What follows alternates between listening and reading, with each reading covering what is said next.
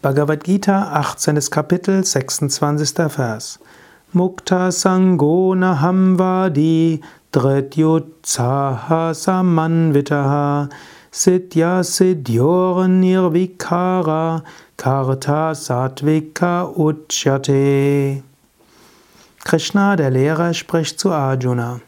Ein Mensch, der ohne Verhaftung und ohne Ich-Gedanken handelt, der über Beständigkeit und Begeisterung verfügt und von Erfolg oder Misserfolg unberührt bleibt, wird Sattwik rein genannt.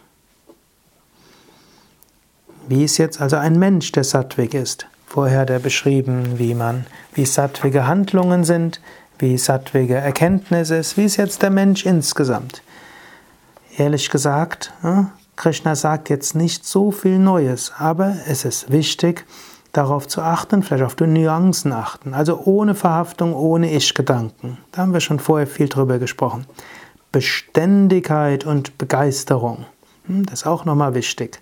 Also Sattwig und verhaftungslos heißt nicht, dort irgendwo träge vor sich hin zu vegetieren. Beständig Dinge tun. Hm, nicht gleich, wenn was leicht schief geht, hm, gleich wieder aufgeben.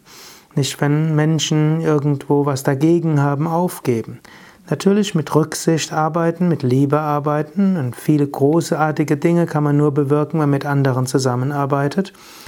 Und es gilt auch die Meinung der anderen zu berücksichtigen. Es gilt manchmal zu einem demokratischen Konsens zu kommen.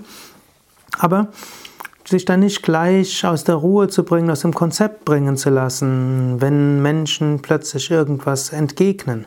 Wenn man einen Entschluss gefasst hat und angefangen hat, dann gilt es weiterzumachen.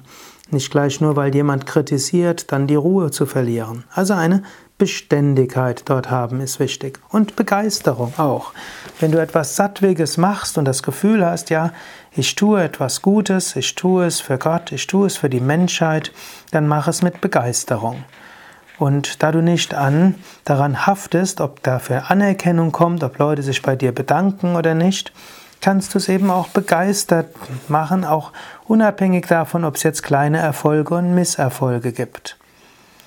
Jetzt überlege, was du zu tun hast. Überlege, hm, wo du vielleicht beständiger sein kannst. Überlege, ob es vielleicht etwas gibt, wo du eigentlich was Gutes begonnen hast und weil was Kleines schiefgegangen ist oder jemand was dagegen hatte, du es aufgegeben hast. Überlege, ob du es nicht fortführen kannst.